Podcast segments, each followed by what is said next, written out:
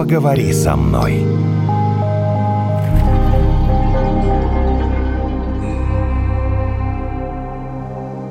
Здравствуйте, это подкаст «Поговори со мной». И мы с Наташей сегодня такую тему поднимем, которая, мне кажется, совсем близка. Да, Наташа, здравствуй. Да, привет, Жень. Тема очень такая актуальная, для кого-то, может быть, болезненная. Почему люди кричат друг на друга, на других, ну или просто кричат. Вот мы тут выворачиваем наизнанку сами себя. Признаемся честно. Вот Наташа вообще никогда не кричит. На работе. Мне кажется, я тебя в других условиях не видел. Ну, да. А Женя постоянно кричит. На работе, не на работе, неважно. Вечно орет что-то Женя. И мне кажется, что и то, и другое – это отклонение от нормы ну, есть некое отклонение. Понимаешь, нельзя не кричать на работе, Наташа, ну вот что ты на меня смотришь? Ну, я не знаю. Я на работе, я не помню, чтобы я кричала, но это вот нужно очень-очень, ну, может быть, один раз вот. я так сделала, но я тогда закричала и потом сразу зарыдала, потому что я, по-моему, сама расстроилась от того, что я кричу. А самое интересное, если вернуться на пару недель назад, вот Женя, например, начинает повышать голос, и ну, давайте так, ну, кричит что-то. Что кричит? Не на кого-то конкретно, а просто вот что-то кричит, да? Ну, я тебе могу сказать, какая у меня реакция на это. Вот когда я вижу, что ты повышаешь голос, Давай. или там, ну, просто Давай, на примере, расскажи. я пугаюсь. Ну, потому Господи. что... Да, Меня? Да, я думаю, Да ну, ладно. Ну, вот сейчас какая-то опасная ситуация, нужно вот как-то либо спрятаться, либо что-то сделать. Наверное, он сейчас будет еще Да громче будет. кричать. А, вот Ну. так. Да нет, я заметил, Что это стресс? Ну, наверное, вот такой, мне кажется, что это вот надо как-то отреагировать, защититься или еще что-то А сделать. я заметил, знаете, что делает Наташа? Она, правда, не рыдала, но она тоже попыталась, а потом, наверное, вспомнила, что она же не кричит на работе, и такая думает, ладно. Не буду, да? Карина, моя знакомая журналистка, пришла однажды на работу и говорит, я должна уйти в отпуск. Срочно, категорически. Я говорю, что вдруг, вот что. Я вчера была в магазине, и мне что-то неправильно кассир пробила, и я как давай кричать. Ну, устроила там скандал, потом вышла и думаю, Карина, ты дура, что ли? Ну да, устала, зачем я сделала? Ну, потому что это, мне кажется, когда человек повышает голос, ну, мы сейчас эти вопросы как раз разберем, это такой способ давления на другого человека или Но. способ выражения своего какого-то там внутреннего негативного чего-то там такого. Сейчас мы попробуем все эти истории Собрать такие- вместе. собрать вместе, обсудить с психологом. Только я сразу хочу сказать, что в учебниках по психологии написано, вы знаете, когда человек кричит, он не уверен в том, что он говорит. Вот я считаю, что это полный бред, потому что Карина, когда вот там орала, да, ну как, о какой уверенности можно говорить? Что значит? Она ни в чем не уверена, просто скандалит и все. Ну, наверное, люди делятся на тех, кто все время кричат, это у них естественно состояние, на тех, кто не умеет это делать и боится, когда на них кричат. Вот Мы давайте попробуем разобраться, да? Разберемся. Во-первых, что делать э, тем людям, которые постоянно кричат и не хотят кричать, и что делать тем людям, которые страдают от тех людей, которые кричат. Мы пригласили сегодня президента Международной академии психологии инновационного развития, практикующего психолога Татьяну Черепанову к нам э, в гости на наш подкаст «Поговори со мной». Здравствуйте, Татьяна. Здравствуйте. Татьяна, поговори со мной. а Я, можно, все, наверное, время, поговорю? Ты все время говорил, теперь может Татьяна. я все время кричу. Это естественное состояние, когда человек... Вот крик, это вообще естественное состояние? У меня нет? сразу возникает вопрос. Когда вы были маленькие, наблюдали ли вы крик со стороны матери? Это ее была нормальная реакция или нет? Татьяна, Да. Вы сейчас смотрите мне в глаза, Татьяна. Вы что, думаете реально, что я там помню, что у меня было в детстве, кричала там мама или не кричала, а может, папа кричал? Ну, когда это было? Это было сто лет назад. Но все равно, откуда взялась эта реакция? То есть она же Откуда я знаю? У нас же как происходит? Крик, либо это нормальная для нас реакция, потому что мы ее наблюдали в детстве. Есть вообще люди, которые сами по себе очень громко говорят. Да. Но здесь тоже же ведь, если человек громко говорит, окружающие воспринимают это нормально. А когда он начинает заводиться, ведь у нас же сразу происходит, во-первых, это внешне видно. Человек либо краснеет, потому что крик, он не просто, это же ведь реакция, но реакция происходит на что? У нас есть какая-то мысль, например, что-то нам не нравится, или мы хотим чего-то добиться от собеседника, но мы понимаем, что у нас не получается. У нас возникают какие-то чувства, которые включают механизм крика, то есть реакция поведенческая. Мгм. Какие чувства? У кого-то чувство злости, у кого-то чувство бессилия, у кого-то раздражение. То есть это такой механизм, состоящий из трех компонентов. Наша мысль, наши чувства и наша реакция поведенческая. Вообще это инстинкт нападать. Когда человек кричит, он нападает. Ага. Вот. А соответственно, тот, кто боится, это как и у животных. То есть это реакция привычная, инстинктивная. То есть у нас как? Точно так же, как в животном мире. Животное, когда взаимодействует с другим, защищает, допустим, территорию. Если противник слабее, он нападает. Если он понимает, что он слабее противника, он, наоборот, прячется, убегает, боится, то есть покидает так, территорию. А в каком случае? Если переходить на человеческий, на социальный, уровень, то здесь получается, мы когда кричим, мы нападаем. А когда мы боимся и уходим от взаимодействия с тем человеком, то есть получается, что мы прячемся. То есть это, в принципе, наша реакция поведенческая. Вы а сказали, вот. что это инстинкт, то есть это естественное поведение, когда один человек кричит на другого.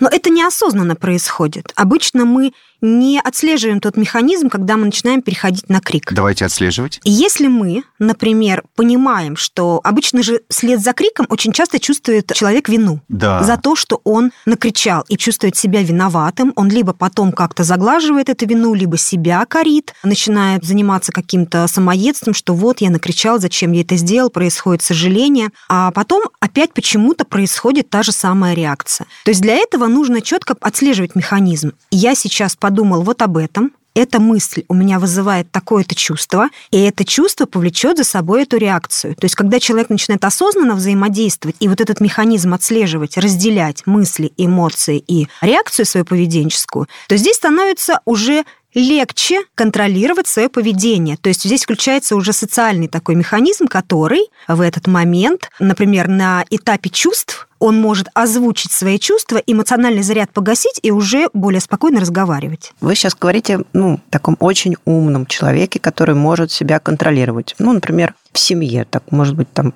мать с ребенком, она сначала подумает, вот так вот проследит, и в следующий раз, может быть, не будет кричать на своего ребенка. Но есть же и другая модель, например, начальник и подчиненный, где крик является способом управления людьми. И для человека, условно говоря, начальника, это настолько привычная форма общения, что он ее будет использовать каждый раз, и он не будет себя чувствовать виноватым, потому что он считает, что это единственная форма взаимодействия с другими людьми. Мы можем предположить, что он считает это эффективными что способами. Других не знает, да, да, других просто не знает. А вот что делать Если начальник... Самодур. Да. Или дура.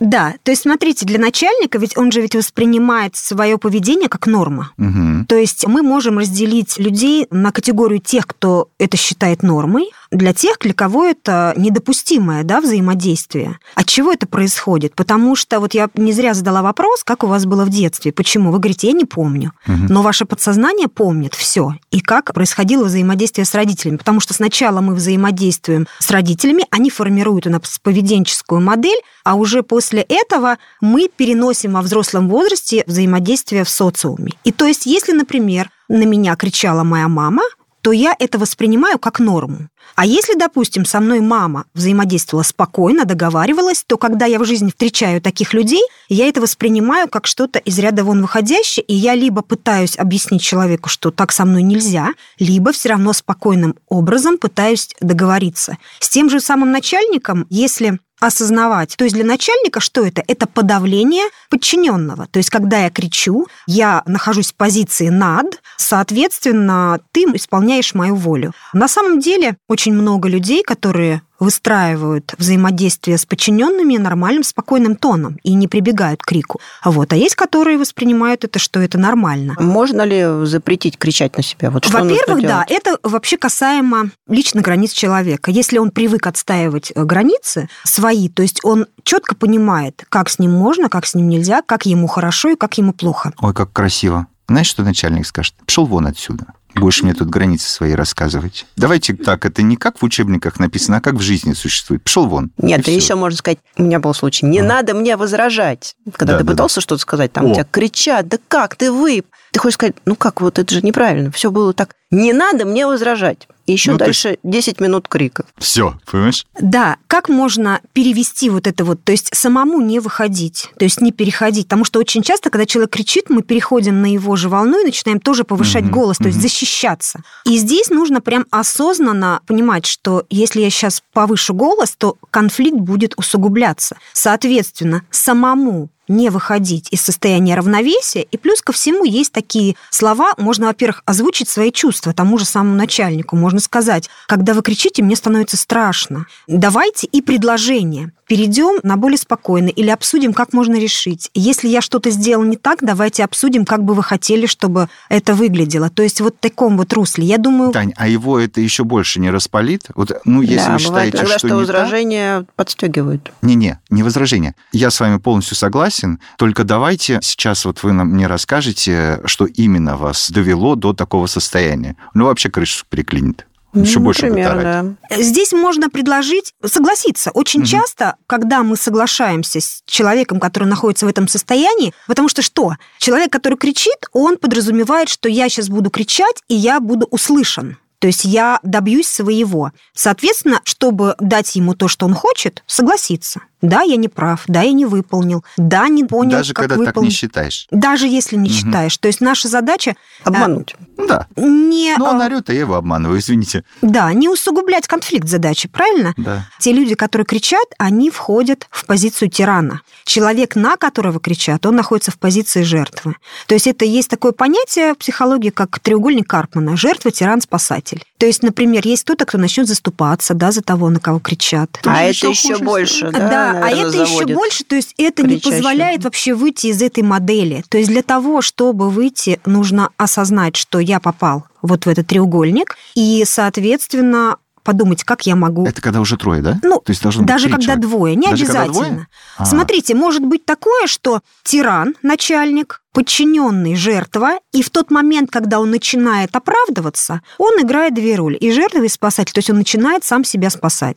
Либо, чтобы не быть жертвой, он начинает также нападать, переходит на крик, то есть это шаблонное взаимодействие. То есть для того, чтобы Классно. в этом не участвовать, нужно осознавать это все, учиться это, распознавать, сейчас я в роли кого, и уже просто выходить из этих ролей. Тань, а можно взять, помолчать, короче, уйти в другую комнату, ну вот помолчать, все это выслушать. Вот, предположим, Допустим, Наташа кричит мне, кричит, кричит, хотя я полагаю, что она не права, да? Ну вот кричит мне, кричит. Такой спокойно выслушал, поскольку послушал подкаст с вами в гостях, ушел себе в другую комнату, думаю, блин. Надо переждать. Надо подождать, да и сейчас э, мозги на место встанут, и все будет хорошо. Да, есть такой механизм, когда мы уходим от конфликта в момент, когда перестаем взаимодействовать с человеком. Это очень хорошо в семье. То есть, например, муж кричит на свою жену.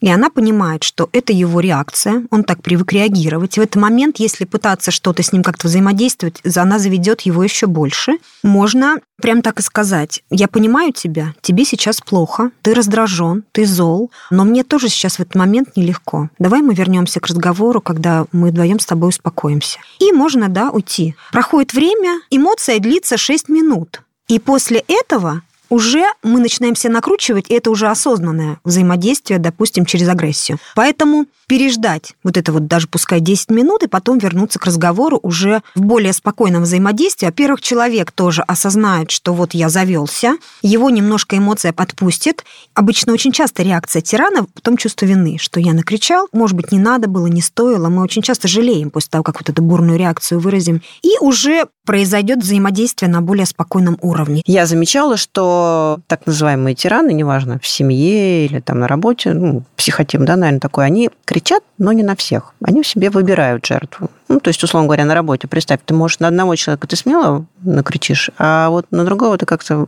подумаешь, не, что может быть хорошо. это я тут плохой тирана. пример, да, потому что в этот момент отключается, мне все равно. То есть, если у меня какая-то эмоция, мне вот отключается. Ну, ты так вот так, так ну, подумаешь, ну, может быть, что вот на этого можно, а вот на люди... этого, пожалуй, не нужно, не стоит, да. Это ты про работу говоришь? Ну, да. Или, например, тоже в семье. Муж один раз накричал на жену, увидел, что она там расстроилась, заплакала. Он подумал, о, работает, можно еще раз и еще раз. А если она ему там дала какой-то ответ, например, или еще что-то сделал, он, значит, второй раз не будет тогда кричать. Вот как сделать так, чтобы не было вот этого второго раза? Чтобы человек, условный тиран, не понимал, что это норма, что вот я буду все время кричать, это нормально. Как жертве в данном случае, да, не стать жертвой. Во-первых, почему люди терпят такое обращение с собой? То есть, когда у нас, можно сказать, здоровая личность, которая привыкла к здоровому взаимодействию, то есть, если вдруг на нее начинает кричать, она становится в позицию жертвы, жертвы, а это непривычная модель. То есть, допустим, всегда было взаимодействие через уважение, ну, ранее, то будет сразу поставлено условие, что мне неприятно, на меня кричать не нужно. И если человек опять начинает кричать, то есть надо прямо момент, это проговорить. Да, да, обязательно проговорить. Плюс ко всему обязательно озвучить свои чувства, что я чувствую в этот момент. Потому что когда мы говорим о своих чувствах, то с другой стороны видит, что это живой человек, он тоже расстраивается. То есть я сейчас злюсь, я делаю больно да, своему близкому человеку. Но опять же, когда мы начинаем даже, например, встречаться, вначале люди не кричат друг на друга. То есть они друг друга уважают, любовь, уважение к чувствам, период ухаживания. И вдруг в какой-то момент, ну, по истечению времени, можно столкнуться с такой реакцией. И если для другого это неприемлемо, то это будет озвучено, а если будет повторяться, то человек просто не будет строить отношения с этим человеком, потому что для него это уже неприемлемо. Ну, если быть честными, да, то ну, невозможно в той же самой семье, чтобы вообще никогда не повышали голос. Мы живые люди, у нас есть чувства. Когда-то мы ощущаем, что нас не слышат, и мы пытаемся добиться до другого, чтобы встряхнуть человека. И вот это бывает крик. То мы не распознаем эти звоночки, что, например, на меня кричат, значит, это что-то не то. Потому что очень часто мы сталкиваемся в семье не просто с криком, да, а за этим стоит нечто большее. Когда начинается потом унижение, крик переходит там на какое-то физическое насилие, потому что разницы нет. Я ударил кулаком или я накричал сказал. То есть это в любом случае агрессивное воздействие. То есть есть психологический удар через крик, а есть, допустим, через кулак физическое. По сути, это одно, ну, Mm-mm. То же самое. Mm-mm. Нет, ну, нет. считается, что словом можно так ну, задеть, нет, что ну, будет... не надо мне уговаривать. Нет? нет, потому что жена с мужем, например, да, яркий пример, сестра моей жены, она говорит, да ладно, он сейчас поорет, успокоится, ничего не будет. Это поорал он, да? А вот если он ей кулаком в лоб даст, это другое. Не надо мне тут рассказывать про то, что это одно и то же. Нет, это не одно и то же кулаком в лоб и поорать, это не одно и то же. По воздействию это одно и то же. Это Нет. наказание человека. Просто для нее, если даст он кулаком в лоб, ага. если бы для нее это было нормально, потому что есть женщины, которые терпят, и для них это нормально. Если, допустим... Тогда ее... все ненормальные, потому что вы только что сказали, что нет ни одной семьи, где бы кто-то на кого-то не накричал. Значит, все ненормальные. Все семьи ненормальные. Понимаете, только мы тут втроем сидим, и все нормальные. Не, я бы сказала так, Жень. В некоторых семьях, где там, допустим, у мужа и жена одинаковый темперамент, они могут орать друг на друга. Это считается для них естественным поведением. Это другое. Вот они пришли, наорали. А здесь, когда она говорит... я в ужасе, а они просто поговорили. Они поговорили. Такое тоже бывает. У меня... А, О, вы меня... спрашивали про маму. Про маму не могу вам сказать, не помню. А вот у меня бабушка с девушкой, так как Наташа говорит, поорали друг на друга. Ну да. Нормально. Я в ужасе. Вот как Наташа говорит, я в ужасе. То есть думаешь, сейчас они, они разойдутся, никогда не встретятся. Они проорали, потом через у полчаса... У них каждое утро начиналось да. с того, что они друг на друга наорали. Вот, понимаешь, для них я это нормально, да. А да. бывает, ну, что где один орет, а второй Но это не, не переносит. Когда один человек другого ударил, а тут муж что-то пришел, поорал, поорал, поорал, идиот. Ушел, ему самому неудобно, вот как вы говорите. Но крик – это психологическое насилие, а удар – это физическое ну, насилие. Это хороший вопрос. Это все-таки насилие, да? Это все равно насилие. Поэтому я и говорю, что это одно и то же. Просто разное воздействие. Может быть воздействие на психику, а может быть воздействие на тело. Например, если его в детстве били, наказывали, то, естественно, для него это норма. Он выберет себе партнера, с которым он будет проживать эту же модель. И для него это будет нормально. Есть семьи, и потом которые... такие дети будут. Да, конечно. Вот вы говорите, бабушка и дедушка, да, то есть покричали. Не, ну мы не такие с женой. Не орем по утрам. Не, не, не. Нет, нет, но в любом случае уже в вашей картине мира есть то, что можно взаимодействовать криком, понимаете? И, соответственно, эта модель, она для вас, ну, как норма считается. И, соответственно... Если бы считалась как норма, Таня, я бы потом, как вы сами заметили, не испытывал чувства вины. Но вы бы Если тогда испытываю... и... Значит, вы бы эту модель и не применяли. Почему тогда она есть в вашей жизни, понимаете? Да, почему ты сам-то кричишь? Ты тогда должен быть, как я, все время шептать что-то, даже когда очень плохо. И хочется закричать. А мне кажется, у меня глубокие психологические проблемы. Хорошо, что вы к нам пришли. То есть у тебя такая смесь получается. Ты, с одной стороны, вроде бы кричишь, и тебе кажется... Я не уникальный. Таких полно. Я же вот привел примеры. Таких полно, которые вот так вот выразятся, а потом им от этого, ну, неловко становится. Они понимают, что так себя вести нельзя, да. Они могут извиниться, могут не извиниться, но это уже не играет никакой роли. А ты извиняешься? Ну, зачастую, да. Но иногда же... Вот Карина что, пойдет перед кассиршей извиняться, скажет, уйди, дура, отсюда уже, наконец-то. Уже как бы не нужны твои извинения. Ну, может быть, да. Или не вспомнит ее. Ты скажешь, на меня тут орут через одно, да? Нет, ну тут ты говоришь про модель с незнакомым человеком, а здесь все-таки мы с Татьяной говорили о там, близких а вот людях Татьяна или с коллег на работе. что уже на протяжении нескольких лет не повышает голос на близких. И поэтому мы можем сейчас выяснить, как мы тоже можем попытаться повторить эту историю, эту модель и, в общем, тоже избавиться вот от этой ерунды, которая нам самим мешает. Когда я повышала голос, у меня было внутреннее напряжение, которое, получается, я как эмоциональный выплеск такой в момент взаимодействия с близкими. На самом деле я не справляюсь со своими эмоциями, я накричала на другого, ему больно, то есть я передала как бы свою боль ему и говорю, угу. я не справляюсь, справься ты, пожалуйста, за меня. То есть и ребенок, например, да? поплакал, пережил это и пошел. И в этот момент я поняла, что чтобы убрать эту реакцию, нужно поменять восприятие. Ваше, ваше. Да, реакция. только угу. мое. Не детей пытаться переделать, веди себя правильно, там, подавить и подстроить под себя, а разобраться в первую очередь с собой. Что вызывает у меня напряжение? То, что я 10 раз там ребенку повторяю, там, допустим, что-то сделать, а он меня не слышит, тогда вопрос ко мне, почему я так говорю, почему я уже выработала такую реакцию, что ребенок на меня не реагирует. То есть очень часто как происходит? Если ты закричал один раз, то для ребенка шок. Второй раз ну, уже ладно, мама кричит. Третий раз, а когда мама кричит постоянно, это вообще уже не воспринимается, не воспринимается. как что-то из ряда вон выходящее. Ребенок вообще перестает на этот стимул реагировать. И, соответственно, я стала разбираться со своим напряжением, что вызывает напряжение. И в итоге я пришла к тому, что это вообще не связано с детьми. То есть, допустим, я устала на работе, я потратила все свои силы, энергию, я пришла домой. И это моя ответственность привести себя в ресурсное состояние, чтобы не переносить это свое вот это внутреннее напряжение на ребенка. То есть я говорю, дорогие мои, меня начинают дергать. Я говорю, дайте мне 15 минут, я выпью кружку чая, я успокоюсь, я приду в себя, и я смогу с вами взаимодействовать. Это насилие. Что? То, что вы говорите. Над собой ты хочешь сказать, да? Над детьми. Почему? Отстань от меня. Мне сейчас не до тебя, через 15 минут приходи. Нет. А когда я прихожу к детям, у меня есть правило трех минут. Когда я прихожу, смотрю им в глаза и говорю, дорогой мой, я тебя не видела целый день. Я так по тебе соскучилась. Так вот, что главное. И ребенок понимает, что мне важен, нужен, а потом я говорю, потому что я живой человек, я показываю, что я могу устать, и это нормально. Я показываю то, что если ты устал, приведи себя в порядок, а потом иди взаимодействуй. С другими. Да. И я им говорю, вот сейчас дай, пожалуйста, вот я приду в себя, и я буду с тобой, я уделю время. И потом, после, как я выпила там эту чашку чая, подумала о чем Пришла в себя. Пришла в себя, я говорю, деточки, я вот ваша, пожалуйста, давайте взаимодействовать, давай поиграем. И я 20 минут ребенку уделяю вот этого вот взаимодействия только с этим ребенком. У меня муж, когда я прихожу после работы домой, он берет собаку сразу и идет гулять. Какой типа, у тебя давай мудрый тут муж. Побудь сама часок, я вернусь, и мы тогда с тобой что-то все обсудим, и все будет в порядке. Ну, помнишь, да, нам э, психологи говорили, что лучше 20 минут четкого взаимодействия с ребенком, э, чем э, целый день, ну, такого... Раздражения. Раздражения. Вот я сейчас иду на работу, и я на 100% на стороне человека, маленького человека, который орет на другого человека. Сейчас я вам расскажу. Идут подростки, две девочки там лет по 12, да, маленький, лет 8. И девочка, которая старше, она говорит, ты что, не посмотрел налево и направо перед тем, как переходить по пешеходному переходу? Здесь трамвайная линия. И она говорит это ему громко. И я понимаю, что да, правильно она делает. Вот ему надо тихо, громко, по-всякому. Вот пока не вдолбишь, чтобы он смотрел налево и направо. Можно делать все, что угодно, потому что это безопасность. Это по поводу крика. Я подумал, ну, получается, что